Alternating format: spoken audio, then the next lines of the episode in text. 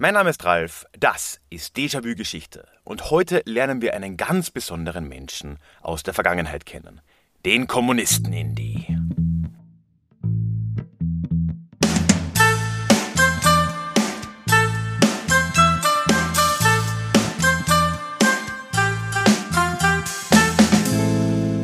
Hallo und schön, dass du auch heute wieder mit dabei bist zu dieser Bonusfolge des Podcasts.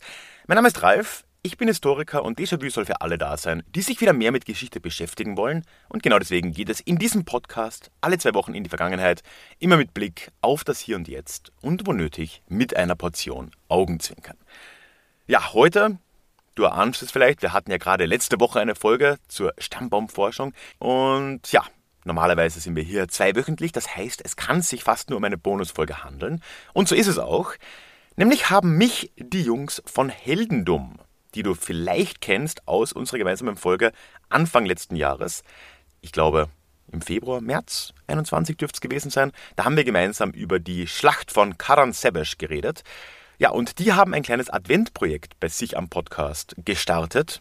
Jetzt eben vor ja, zwei Wochen und äh, haben da ein paar Gäste eingeladen, nacheinander. Unter anderem haben sie auch mich gefragt und ich habe natürlich sehr dankend angenommen. Es war dann wirklich ein unfassbar lustiges Gespräch. Sie erzählen mir nämlich darin von einer, ja doch, absurden Anekdote der Geschichte. Und ich will gar nicht zu viel verraten, ich werfe nur so viel voraus. Wenn du meine uralte Folge über Timur Lenk gehört hast, von Anfang 2019, so um den Dreh, also vor drei Jahren, und wenn du dich darüber hinaus für Kommunisten und für Indiana Jones interessierst, ja, richtig gehört, dann wird diese Folge für dich sein. Davor habe ich nur noch zwei kleine Hinweise bzw. zwei kleine Bitten. Nummer eins, kein sehr angenehmes Thema, aber ich befürchte, ich muss es einmal ansprechen. Es gab ja für lange Zeit die Möglichkeit, Déjà-vu-Geschichte auch per Banküberweisung zu unterstützen, was dankenswerterweise auch ganz, ganz viele von euch getan haben und immer noch tun. An der Stelle mein ganz, ganz großer Dank. Jetzt habe ich ein kleines Problem, denn ich bin ja, wie du vielleicht weißt, vor kurzem nach Österreich umgezogen und das Bankkonto, das ich dafür verwendet habe, lässt mich nicht ohne weiteres umziehen. Ich habe zwar eine Übergangsfrist, aber in ja, noch knapp einem Jahr spätestens muss ich dieses Konto leider auflösen. Daneben ist es aber leider tatsächlich sowieso ziemlich äh, ja, kompliziert mit diesen Anführungszeichen Spenden auf ein Bankkonto, weil Spenden sind ja nicht. Ich muss dann trotzdem darauf Umsatzsteuer und ich weiß nicht was alles äh, dann rausrechnen. Ist alles ein bisschen kompliziert. Das heißt, ich werde diese Möglichkeit, wenn dieses Konto dann deaktiviert ist, auch abschalten. Ich danke allen, die das bisher getan haben.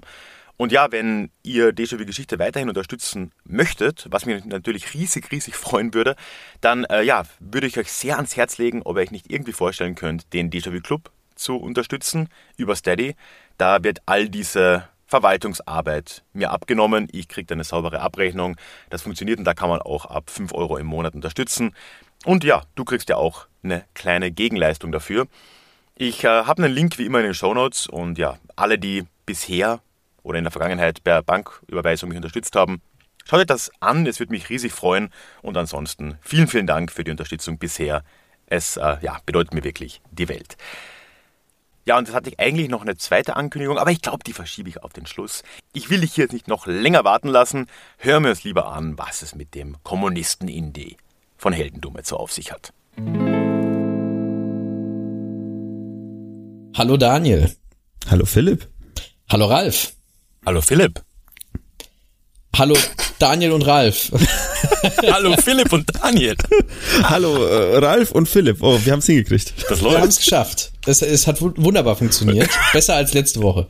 Äh, herzlich willkommen zu einer neuen Sonderfolge Heldendumm. Und es ist tatsächlich die letzte. Wir gehen tatsächlich aufs Ende zu. Es ist der vierte Advent.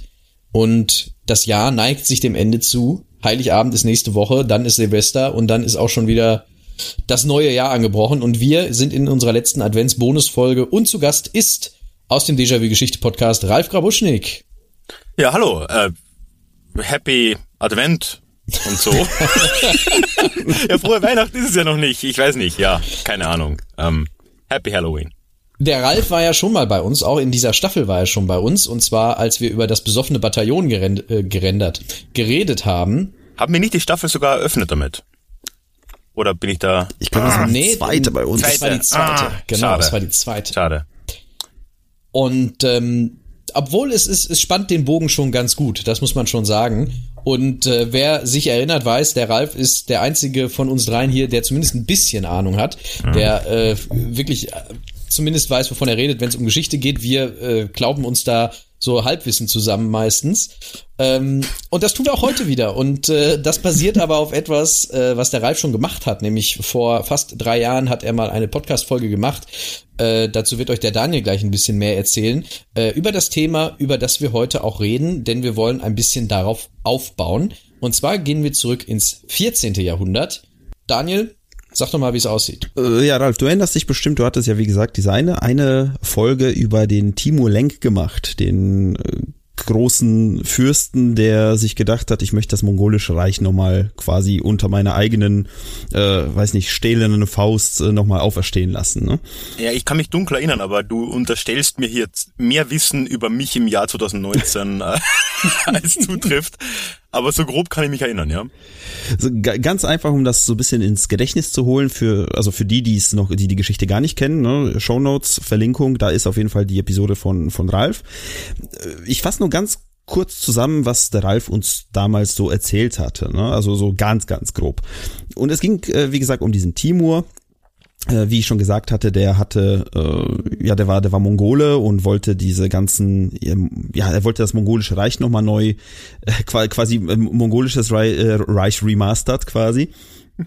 äh, wollte diese ganzen Stämme zusammenführen und unter seiner eigenen äh, Herrschaft das Ganze ja fortführen. Und er hat auch äh, sehr viel Ärger gemacht in der Welt. Ne? Der hat irgendwie ähm, gegen Persien, gegen Georgien, gegen Russland, Ägypten, also damalige Russland, Ägypten, Syrien, Os Osmanisches Reich, sogar in Delhi war, der hat sogar, äh, beziehungsweise in Indien war er, Delhi hat er erobert.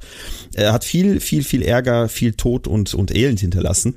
Der ist dann irgendwann mal 1405 verstorben. So, das ist, das sind so die, die Eckdaten. There's never been a faster or easier way to start your weight loss journey than with PlushCare.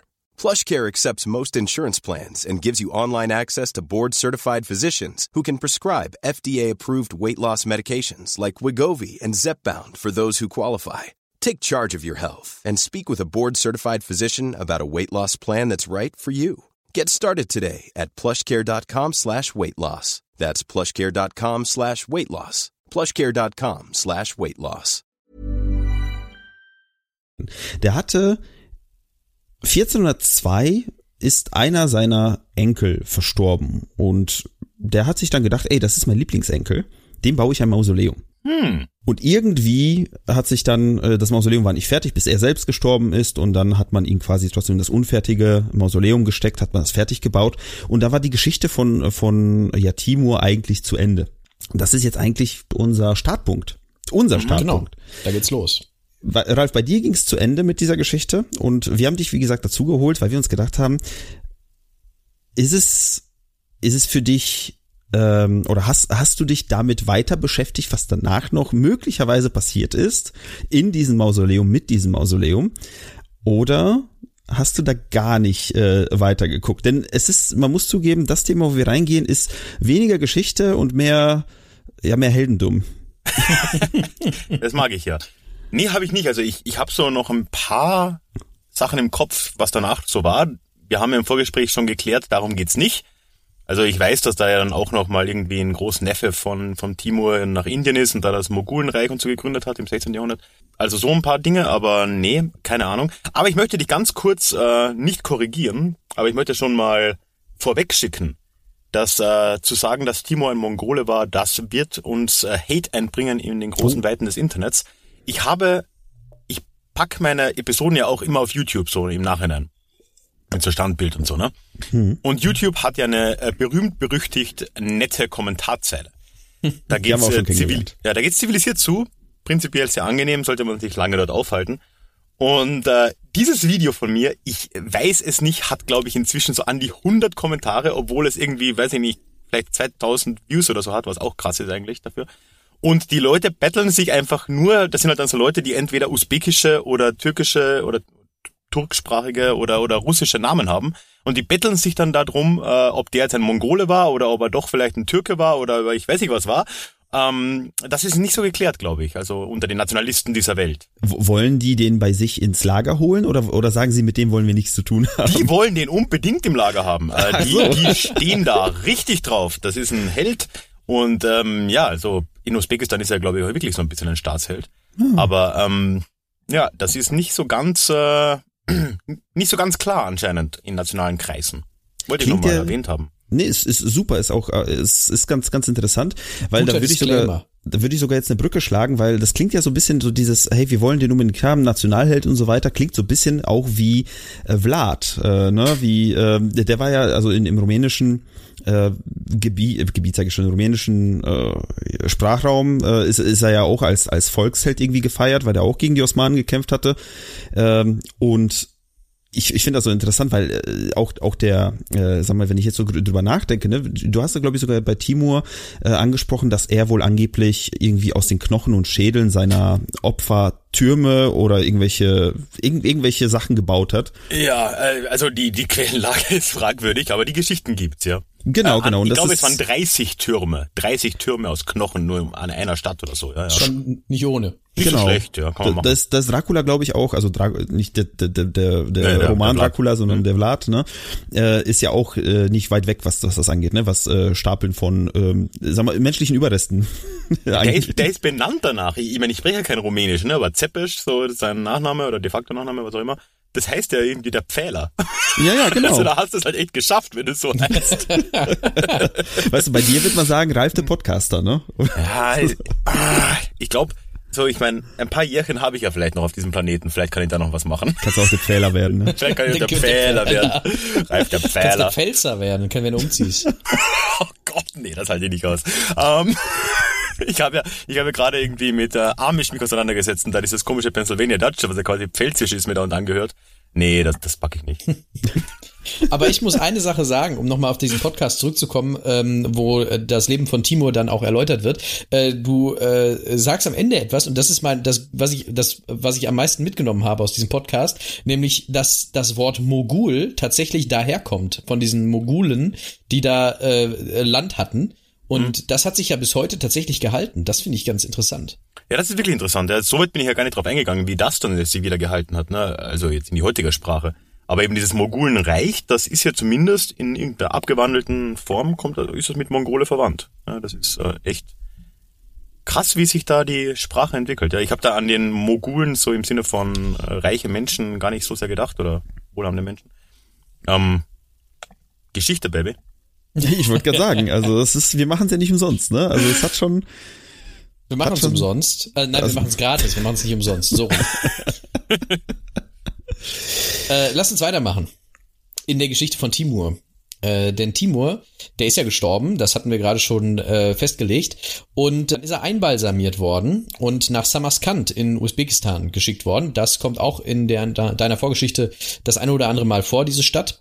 Und äh, wurde dorthin geschickt, wurde in seinem Mausoleum, das er da halt gebaut hat, das noch nicht so ganz fertig war, ja, gebettet und sollte dort die ewige Ruhe haben. Man hat dann auch noch so ein paar Sachen dazugelegt, zu denen kommen wir gleich noch. Äh, jetzt machen wir aber erstmal einen ganz, ganz, ganz weiten Sprung, ungefähr 500 Jahre in die Zukunft. was passierte denn 500 Jahre später? So Pi mal Daumen. So, wo, wo waren wir denn? Wir waren irgendwie bei So 1400 rum, ne, oder? ja, 1400, ja. ja, sagen wir mal 500, oh, 540, fast 540 Jahre später. Nazis! Natürlich. Oh je, oh je, oh je. Ah, das wird gut. Wo, Bitte. wobei vielleicht, vielleicht nicht Nazis, aber äh, auf jeden Fall, ähm, die, sie haben damit zu tun im, im ja, erweiterten Sinne. Ja, genau. Also ich meine, ich, ich äh, höre nur so Mittlerer Osten, Nazis, ich habe sofort, sofort so Indiana Jones vor Augen. Hatten wir tatsächlich auch bei dieser Geschichte, hatten wir auch. Und es gibt auch Gründe dafür. Ich höre. Denn wir, wie du schon sagtest, Nazis nicht ganz. Wir sind aber quasi auf der anderen Seite, äh, nicht bei den Alliierten, sondern auf der anderen anderen Seite bei den Sowjets. Ach so, die ja. Angeblich auch Alliierte.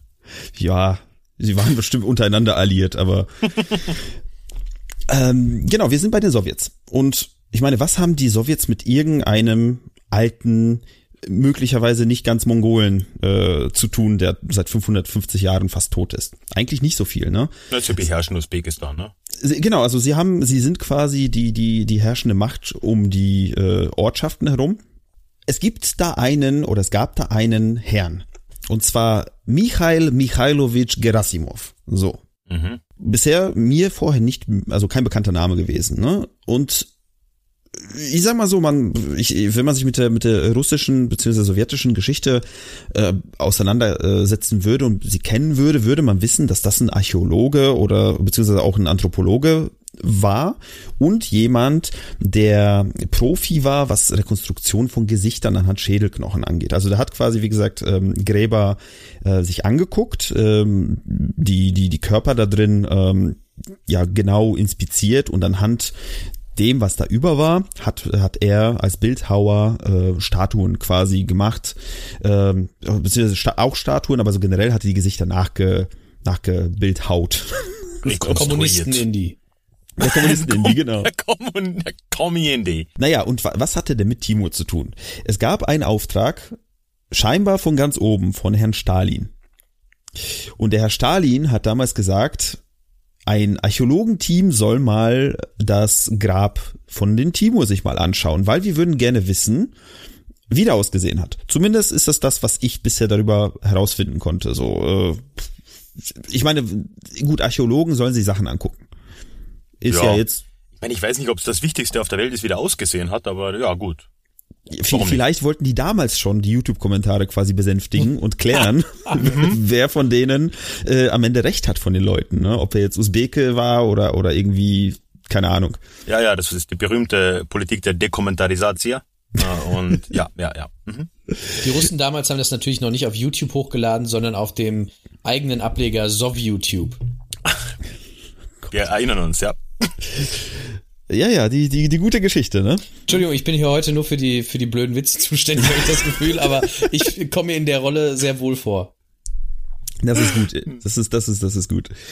Äh, ja, genau. Ja, auf jeden Fall, wie gesagt, der, äh, ich, ich frage mich halt, also es war jetzt ähm, Anfang 41, wo das gesagt wurde, ne? Also mitten im Zweiten Weltkrieg. Ich weiß nicht, wie man auf die Idee kommt, weißt du, man, man ist irgendwie beschäftigt mit, äh, also gut, die, die, die, die Sowjets waren da noch nicht mitten, mitten dabei, aber äh, in, in Europa herrschte Krieg, Leute sind gestorben, überall Action und die so, ach, wir gucken erstmal, gucken uns erstmal irgendwelche Gräber an. Aber okay, ne? Ja, ich meine, uns beschäftigt, ne? Die sind auch schon mal in Finnland einmarschiert und in Polen und so, ne? Also hatten ja auch ein bisschen was zu tun. So ist nicht. Ja, deswegen, ja, wie gesagt, ja. es, ist, es sind halt so Sachen, da fragt man sich, was, was, was waren deren Prioritäten damals? Aber gut, wenn hm. wenn's, wenn's ein Grab war, dann äh, auch okay.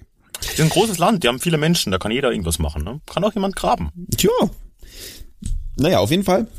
Der, der Michail Michailowitsch Gerasimov, dieser Archäologe, der hatte ein Team.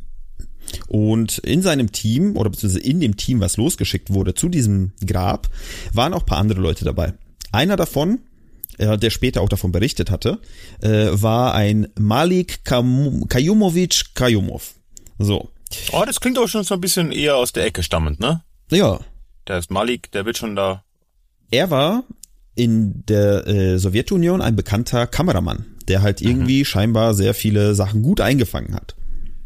Und äh, ja, der hat halt, äh, der hat halt, wie gesagt, sollte das Ganze ähm, mit der Kamera verfolgen, was da passiert, ne, wie das aufmachen, sollte es dokumentieren im Endeffekt. Ne? Ich denke, so Stalin dachte so, ach, ich gucke mir das nachher mal an. Ne? Äh, ist nicht schlecht, wenn das jemand filmt.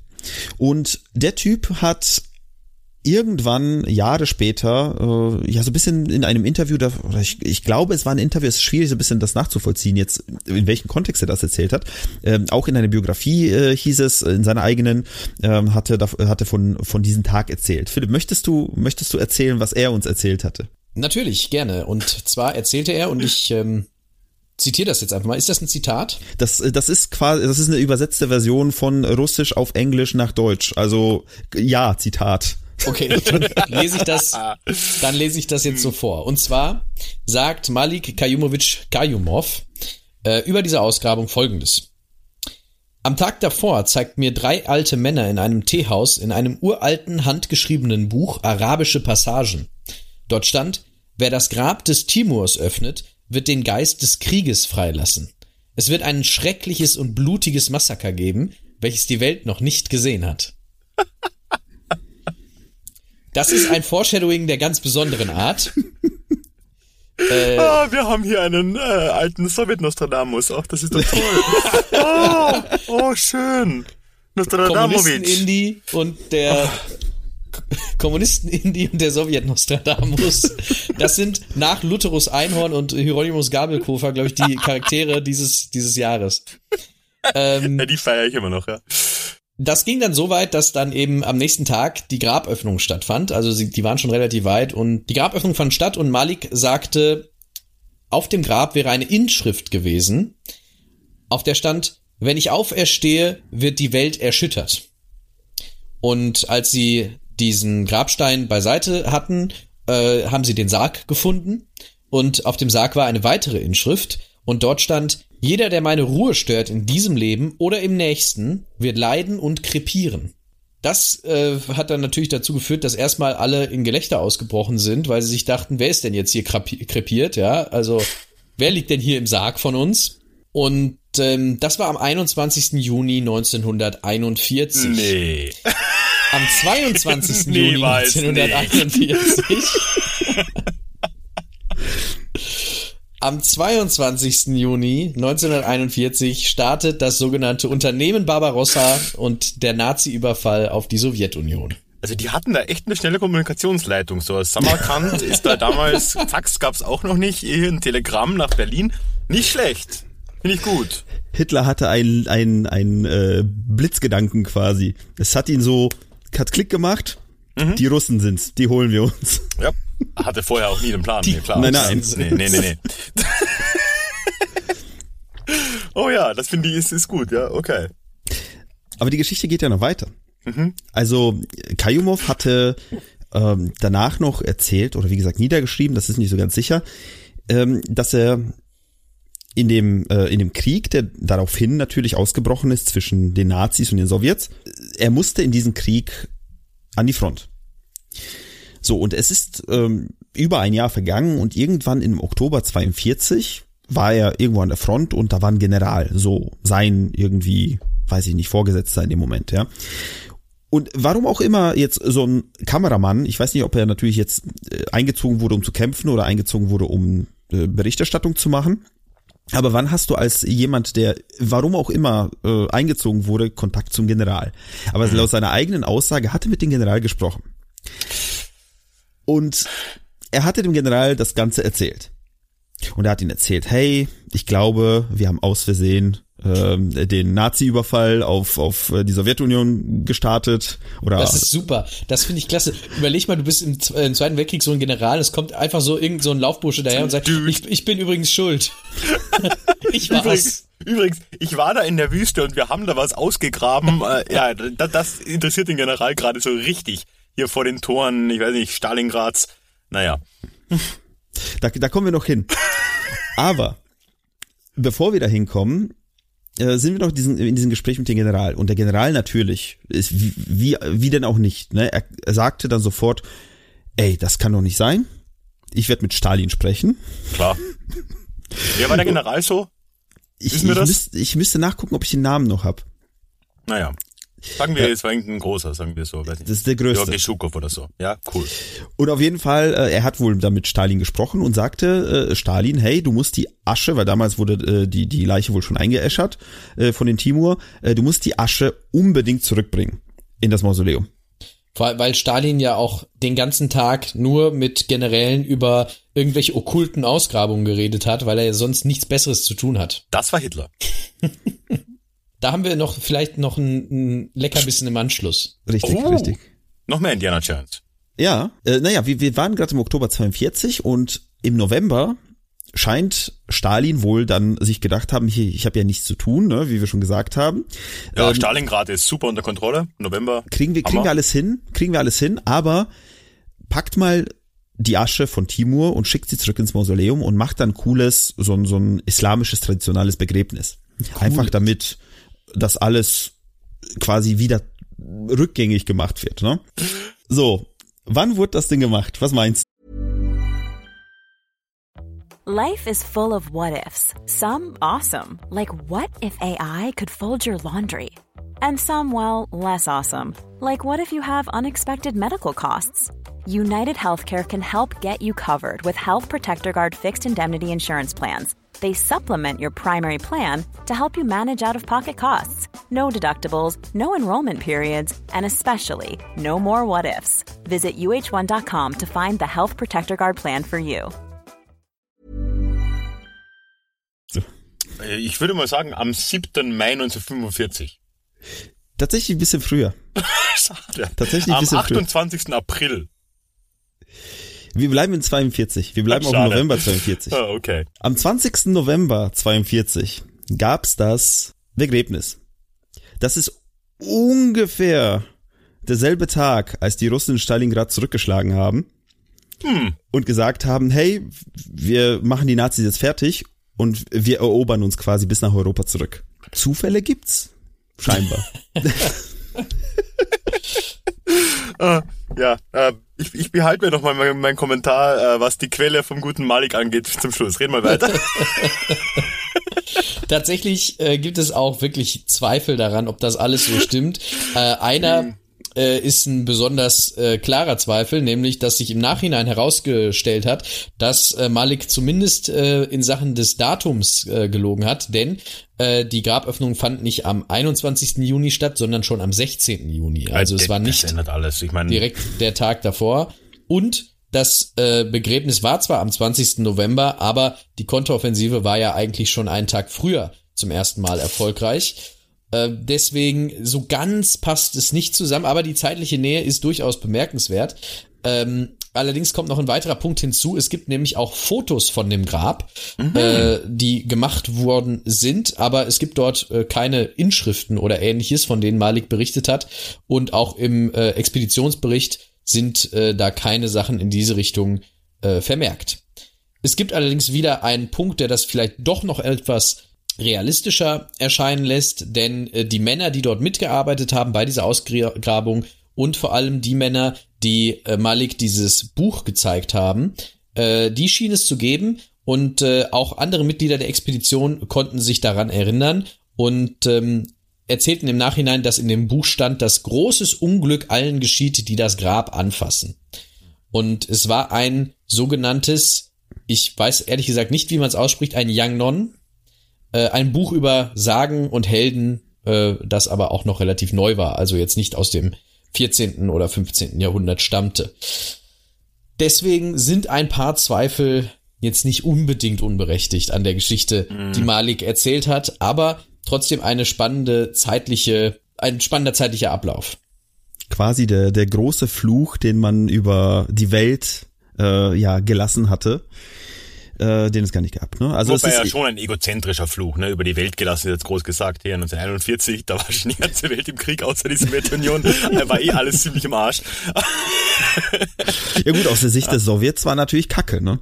Ja, nee, klar, ich meine, da hat's gerade noch gemütlich ausgesehen, ne? Das stimmt, das stimmt. Naja, auf jeden Fall, äh, um, um das Ganze quasi, äh, ja, um den Bogen zu spannen. Äh, ich, ich glaube, ich weiß, auch wenn du drüber gestolpert sein solltest, über diese ganze Geschichte, weiß ich, warum es in deiner Folge nicht äh, auftauchte. Ich bin tatsächlich nicht drüber gestolpert. Ist auf jeden Fall, äh, ja, wie gesagt, sind sehr, sehr seltsame Kombinationen an, an Zufällen und an irgendwelchen Geschehnissen, die eigentlich gar, gar nicht zueinander passen, so wirklich. Ne? Wie gesagt, paar Tage vor, paar Tage nachher, Pi mal Daumen, so, ja, das hat währenddessen irgendwo stattgefunden. Aber ich finde es so schön, und das ist, äh, weswegen, äh, oder wo, wo, was unser Überthema von, äh, von diesem Gespräch hier sein wollte, als wir im Vorgespräch, also Philipp und ich schon vorher darüber gesprochen hatten, wir haben uns gedacht, es wäre interessant zu, also zwei Sachen wären interessant. Es wäre interessant zu, äh, zu herauszufinden für uns quasi, warum der Zweite Weltkrieg so krass von diesen okkulten, äh, mysteriösen Sachen so geprägt war, hier und da, speziell bei den Nazis, wie du schon gesagt hattest, ne, jetzt scheinbar auch bei den, bei den Sowjets so ein bisschen. Und B, wie geht man, und das ist nämlich so eine, so eine kleine Frage an dich, wie geht man an sowas am besten ran, wenn man sagt, hey, ich habe jetzt nur so Halbquellen, lasse ich das komplett weg oder äh, spreche ich darüber in genau so einem Kontext, wo man sagt so, hey, das ist eigentlich doch alles Schwachsinn, oder? Oh ja, ähm, boah, die erste Frage ist mega schwer. Ich, ich weiß es einfach nicht. Also ich, kann es dir nicht sagen. Ich würde erstmal vorwegstellen, dass ich glaube, so dass dieses Okkulte, was ja bei den Nazis ein bisschen bekannter ist, ähm, ist, glaube ich, auch ein bisschen aufgebauscht worden im Nachhinein. Ich glaube, das war halt so ein Kreis an Menschen, hier Göring an erster Stelle, wenn mich nicht alles täuscht, der da äh, sehr Bock drauf hatte. Und dann gab es natürlich noch ein paar andere Leute und dann gab es noch viel, viel mehr Leute, die halt sich erhofft haben, indem sie da halt mitspielen und da quasi, ja, das auch so ein bisschen nach vorne treiben, dass das ihrer Karriere gut tut. Ich weiß gar nicht, inwiefern man sagen kann, dass die Nazis jetzt sonderlich äh, begeistert waren vom Okkulten. Ähm, kann man zumindest debattieren. Weiß ich nicht, aber es, wenn wir das jetzt akzeptiert mal so annehmen, kann ich dir keine Antwort geben, warum das so war. Ich habe keine Ahnung vielleicht, vielleicht ist es so ein bisschen einfach in unserem Zeitgeist jetzt heutzutage, einfach wegen Indiana Jones, wegen irgendwelchen anderen Sachen, wo wir das einfach quasi das eine mit dem anderen verbinden. Und da gibt's halt diese Häppchen, ne? Mhm. Wo man jetzt zum Beispiel, wir hatten, äh, zufälligerweise sind wir drüber gestoßen, da gab's äh, in, in, ich glaube, bei Prag, in Tschechien, gibt's äh, die Burg Huska. Ich weiß nicht, mhm. ob, ob die dir was sagt. Ähm, da äh, der Legende nach gibt es ein sehr tiefes Loch, was direkt in die Hölle geht, in die Unterwelt. Ah, so und da hat man dann ein Kloster drauf gebaut und weißt du, halt so eine Sage, ne? Komischerweise hat da Himmler aber seine Leute hingeschickt. Ach, Himmler war's. Oh. Wegen diesen Hexen-Sonderauftrag.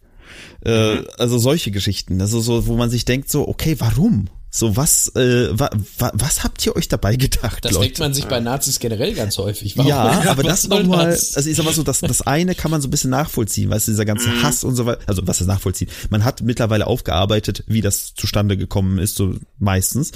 Äh, aber so diese ganzen, dieses, wie gesagt, Hexen-Sonderauftrag, ne, als ich das gelesen habe, davon habe ich vorher noch nie was gehört, ne, so klar, so auf N24 irgendwo so eine Doku, ja, ja, ne, ähm, aber so dieses, wir gehen jetzt auf der Suche nach ich weiß doch nicht, weiß, in welchen Kontext ich das setzen sollte. Ja. Ich weiß es auch nicht. Ich meine, es ist schon klar, es gibt halt so eine gewisse, heute würde man sagen, Marketing-Schiene, die die Nazis gefahren sind. Da war halt schon irgendwo auch sowas. Die PR. Die, sowas, ja, dieses alte germanische und noch vorgermanische indoeuropäische Ding, ne? Ich meine, deswegen hat man ja auch das Hackenkreuz genommen und bla bla bla. Ja, okay, vielleicht, aber dass das jetzt irgendwie Grund genug wäre, da irgendwie so ein, so Müll zu, zu produzieren, ähm, kann ich mir auch nicht wirklich herleiten. Ja, ich schätze mal, es war vielleicht einfach so ein, so ein Substrater der, ähm, der Nazi-Bewegung, die halt da wirklich auch vielleicht dran geglaubt haben ich würde es jetzt nicht übertreiben wollen. Ich glaube nicht, dass mhm. das jetzt irgendwie sowas äh, Leitendes war. Aber sehen wir ja heute auch, ne? Ich meine, schau dir die ganzen Anti-Corona-Demos an, da hast du halt auch Rechtsradikale und dann hast du ein paar Esoteriker mit dabei. Vielleicht war das auch damals so, weil vielen was anderes als Esoterik ist es ja nicht. Wo, wo, wobei ich jetzt letztens gelesen habe, dass sogar die Globuli-Verkäufer sagen, dass man sich impfen lassen soll, bei denen die Kunden wegsterben. Von daher. ja, okay. Also ich glaube, äh, die sind ja irgendwie auch noch irgendwie nachvollziehbarer. So die Globuli-Leute und die Homöopathie-Leute, die, die wollen halt einfach Geld scheffeln. Das ist okay. Ja gut, nee, ist nicht okay. Aber zumindest kann man das irgendwo nachvollziehen. Aber äh, ja, also ich glaube jetzt so die, die Menschen, die irgendwie von, ich weiß nicht, äh, Chemtrails und wahrscheinlich werden inzwischen Impfstoffe Harp. über, über, über Wolken verteilt oder ich weiß es nicht, ne? Ist ja, ist ja auch egal. das ist jetzt nicht Generell, so weit weg. Die, die Chemtrail-Bewegung hat, hat sehr nachgelassen jetzt in der Corona-Zeit. Es ist eine Schande. Es ist eine, ja. die waren da was dran. Die und waren da wirklich haben was dran. Die, ja. die Flat Earther auch. Die haben auch extrem nachgelassen. Ich bin sehr enttäuscht. Ja, ja, zu Recht. Zu Recht, Philipp. Also ich bin, äh, nee, also ich, ich kann mich da auch nicht mehr erholen. Also mein, mein, mein Glaube an die Welt ist, ist erschüttert. Aber ich kann mir schon vorstellen, dass das damals ein bisschen ähnlich war. Da gab es halt so ein paar Leute und da gab es auch Überschneidungsfläche mit den Rechtsradikalen und dann hat sich das vielleicht so ergeben. Weiß ich nicht. Das ist eine sehr plumpe Antwort. Vielleicht braucht es ja auch wirklich nur eine Person an einer höheren Position, die quasi dran glaubt und dann zack hast du schon irgendwelche 30, 40 Leute, die dann auch Unterleute haben und mhm. wie auch immer, die dann sich denken, ja, Hexen, ja, ja Magie, äh, Alchemie und keine Ahnung, was es noch alles gibt. Äh, Magie ja, vor allem, ne? Nicht Magie. So eine Magie, ja, Magie ist gut, ja. Das macht jede Suppe besser. Ähm, die Zeiten sind auch vorbei. Ähm, ich denke mir, ja, da ist halt eine Person oben, so in dem Fall äh, nicht Göring, sondern Himmler, habe ich gelernt so. Ähm, aber ich denke schon, ich würde mal unterstellen, da gab es halt einfach auch unten in den Rängen der NSDAP genug Leute, die da das irgendwie als mehrheitsfähig empfunden haben oder die das auch cool fanden. Und dann hast du halt so eine kleine Unterbewegung, das kann ich mir schon erklären. Und ich weiß nicht, wie teuer das Ding war. Ich hoffe, es war jetzt nicht so mega teuer. Dann hat vielleicht auch Hitler gesagt so, ach, fuck, ey, was wollen die schon wieder? Hier, nehmt ein paar Reichsmark und äh, weiß ich nicht oh, was. Himmler, was, was, was machst du schon wieder fuck, so? Ja, komm. Ey, komm.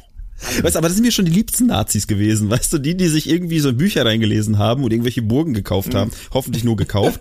ähm, so, das Ja, war, äh, also äh, ja, Himmlers Legacy ist ja sonst nicht so geil, aber immerhin, ja. Ja. Ähm, ja, das, das wäre so meine äh, Nicht-Antwort auf die erste Frage. Das zweite, was die Quelle angeht, also ich bin da ein großer Fan davon, es genauso zu machen wie ihr, nur halt dann drauf einzugehen, dass, hey, wir wissen darüber nichts, außer dieser eine Dude, der da angeblich dabei war. Wissen wir das eigentlich mit Sicherheit? War er wirklich dabei? Hoffen wir mal, aber selbst wenn er es war, hat er halt danach einfach ein paar Interviews gegeben und hat halt irgendwas erzählt über irgendwelche Generäle und irgendwelche Daten und irgendwelche Zusammenhänge. Ja, ist schwierig. macht, die, macht die Story aber auch nicht schlechter, ne? Also von dem her, mein Gott. Das kennen wir ja noch aus unserer ersten Bonusfolge äh, zu Bloodsport, weil da ging es ja genau darum, um, auch um einen, der gesagt hat, ich war bei diesem, bei diesem geheimen Kampfturnier dabei. Äh, genau dieselbe Geschichte, äh, wobei es da die, ist die Quellenlage deutlich eindeutiger als, als hier, äh, wo ja tatsächlich Mitglieder der Expedition sagen, der war dabei, aber der hat sich wahrscheinlich einfach dieses diesen Rest ausgedacht, weil das zeitlich so gut passt und ihm ist aufgefallen, oh Moment, das passt zeitlich ja sehr gut. Ich glaube, also es ist ja auch gar nicht so, ich meine, ist jetzt auch komplett äh, aus der Luft gefischt, ne? Aber ich kann mir das auch gut erklären. So, wenn der wirklich da dabei war, der Malik, der gute Mann, der, der war dann da Ende 42 war es oder wann haben sie da die, die, die, die, nee, das war das Begräbnis. 41 haben sie es aufgemacht, 41. genau, 41 aufgemacht. Anfang 41. Und dann findet er sich Ende 42 da an der Front wieder und muss, nehmen wir mal an, tatsächlich kämpfen und hat dann aber vielleicht tatsächlich, also General ist vielleicht gelogen, aber hat dann halt doch die Gelegenheit mit irgendwem zu reden. Und wenn er so eine Story auftischt, hat er ja vielleicht auch wirklich eine Chance, dass er dann eben nicht hier da jetzt als Kanonenfutter nach vorne gejagt wird, sondern da noch äh, irgendwie einen Tag länger lebt. Und warum sollte er die Geschichte dann nicht erzählen? Also da ist ja auch irgendwo eine Logik dahinter. Also ich würde dem mal unterstellen, dass dass der schon seine Gründe hatte, das so zu Ja, erzählen. das das sicherlich. macht, macht halt die Geschichte nicht wahrer.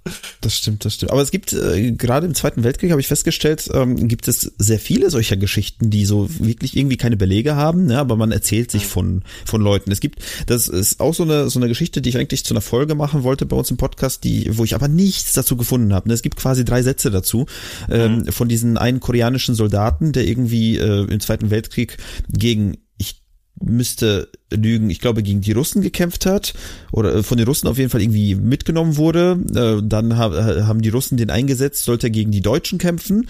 Ähm, Dann hatte er quasi für die Russen gegen die Deutschen gekämpft, da haben die Deutschen ihn gefangen genommen und dann sollte er für die Deutschen gegen die äh, Amis kämpfen und dann haben die Amis ihn äh, gefangen genommen und mitgenommen und dann musste er für die Amis kämpfen. Weißt du, so, so kompletter Schwachsinn. Ne? Es gibt ein Foto von einem asiatischen Typen in, ich glaube, in einer Nazi-Uniform. So. Und Mhm. darauf basiert die ganze Geschichte. Das ist die einzige Quelle. Da weiß man noch nicht mal, ob die Person wirklich ist ja- dieselbe ist. Und das ist ja auch ein Bullshit, weil es gab ja, glaube ich, sogar ein kleines Bataillon an Japanern, die in deutschen Uniformen gekämpft Ja, ja. haben. Also das, die Fotos findest du gleich mal. Ne? Also Richtig, richtig, richtig. so. Oh Gott, ja, das ist krass. Nee, ich glaube, es ist halt auch so ein, so ein Moment, ne, so ein Weltkrieg oder generell halt, egal welcher Krieg, ne, ist halt auch ein Moment, wo für viele alltägliche Sachen dann plötzlich Quellen fehlen. Und äh, oder vielleicht gab es damals, hat es vielleicht noch jemand niedergeschrieben, aber dann wurde halt viel zerstört oder viel geraubt und viel irgendwie hat halt den Besitzer gewechselt. Und dann hat man plötzlich für ganz viele alltägliche Dinge gar keine Belege mehr und dann kann man halt auch viel erfinden. Ich glaube, das begünstigt das, das halt auch einfach ein bisschen. Ne? Ja, das stimmt, das stimmt. Es ist halt, wie gesagt, ist halt interessant, ne, weil du hast, wie du schon sagtest, mit dem Malik vielleicht, ne, man, man braucht nur eine gute Story und dann hat man vielleicht sogar schon einen, einen schnellen Ausweg aus ähm, ja seiner Situation, die man sich wieder gefunden hat, auf die man auch gar keinen Einfluss hatte im Vorfeld, ne? Ähm, und wie gesagt, ich, ich mich würde auch nicht wundern, wenn äh, mal angenommen, keine Ahnung, wir wären jetzt in dieser Zeit irgendwie und dann hätte ich mir auch gedacht, so ja, okay, ich bin Wiedergeburt von Jesus. Holt mich hier raus. Das ist die neue RTL-Show. Ich bin ein Star, holt mich, aber ich bin die Wiedergeburt von Jesus, holt mich hier raus. Für Bibel TV vielleicht. Ich bin die Wiedergeburt von dir. Sehr gut, machen wir. Bin ich dabei. RTL 2 nimmt eigentlich alles. Ich glaube, da brauchen wir Bibel TV gar nicht so zu bemühen. Kooperation vielleicht.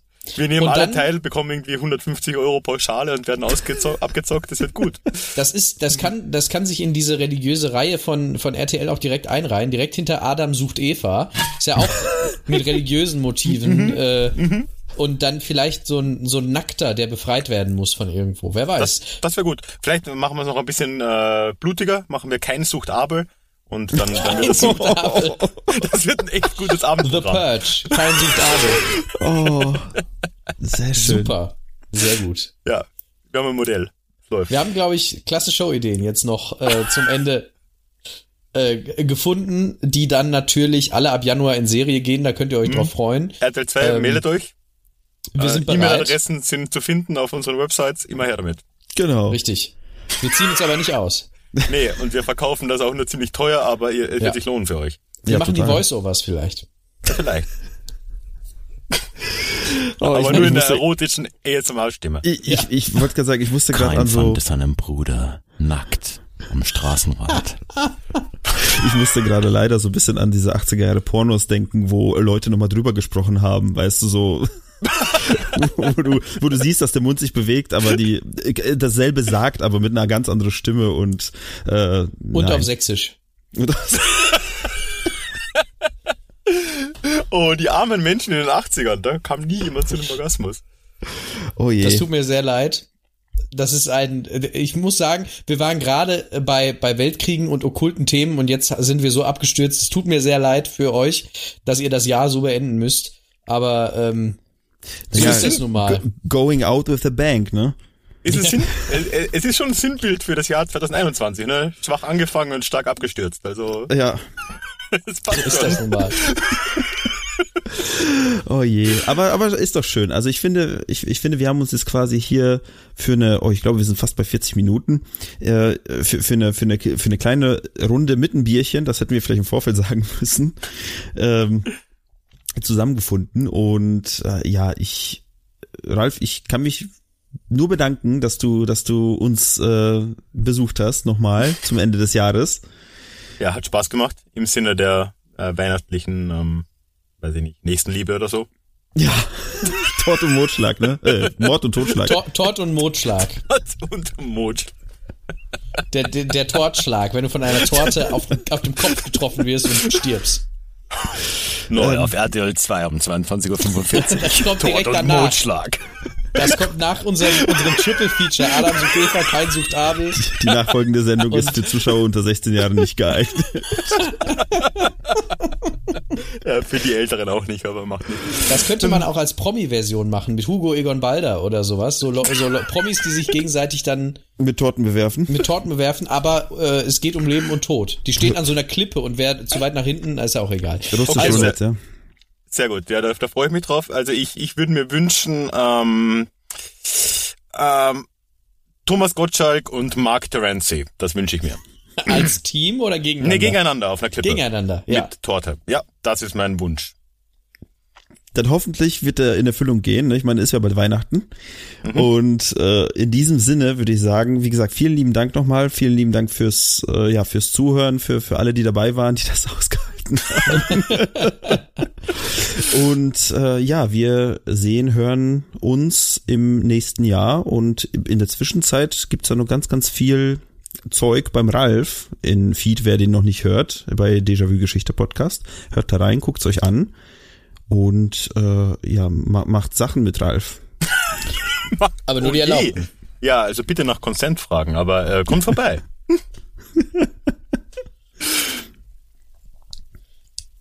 Damit, Dankeschön, guten Rutsch. Macht es gut.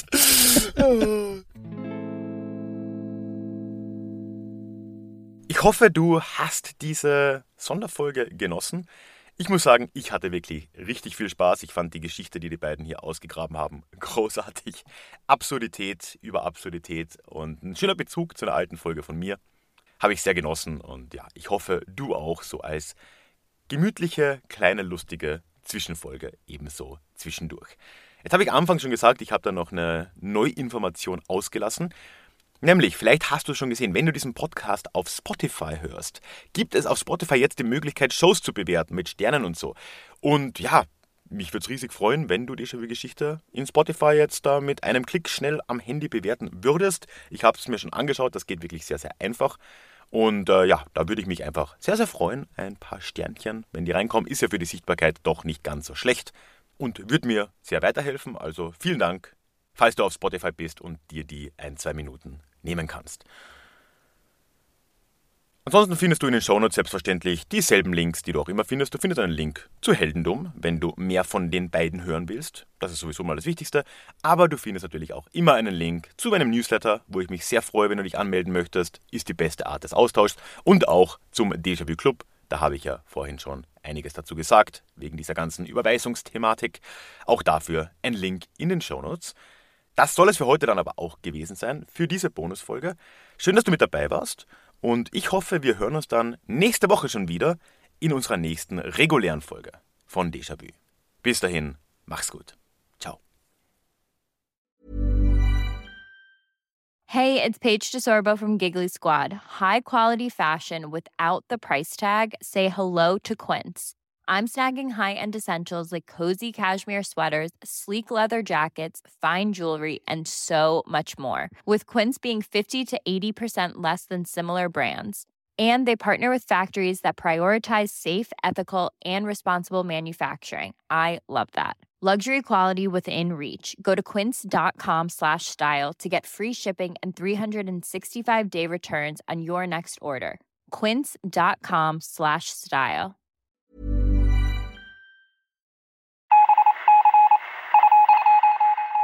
Möchtest du dich noch mehr mit Geschichte beschäftigen?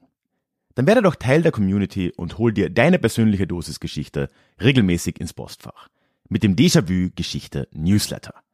Dort erwarten dich abwechslungsreiche Geschichte-Häppchen, zweimal im Monat direkt in dein E-Mail-Postfach, Austausch mit mir, ich kann dich erreichen, du kannst mir direkt antworten und ich melde mich auch garantiert wieder zurück. Und als Dankeschön das exklusive Hörbuch Psoffene Geschichte, wie Alkohol die Geschichte prägte. Direkt zum Download nach deiner Anmeldung. Alle weiteren Infos zum Newsletter findest du verlinkt in den Show Notes oder auf ralfgrabuschnick.com slash newsletter. Ich würde mich sehr freuen, dich dort begrüßen zu können.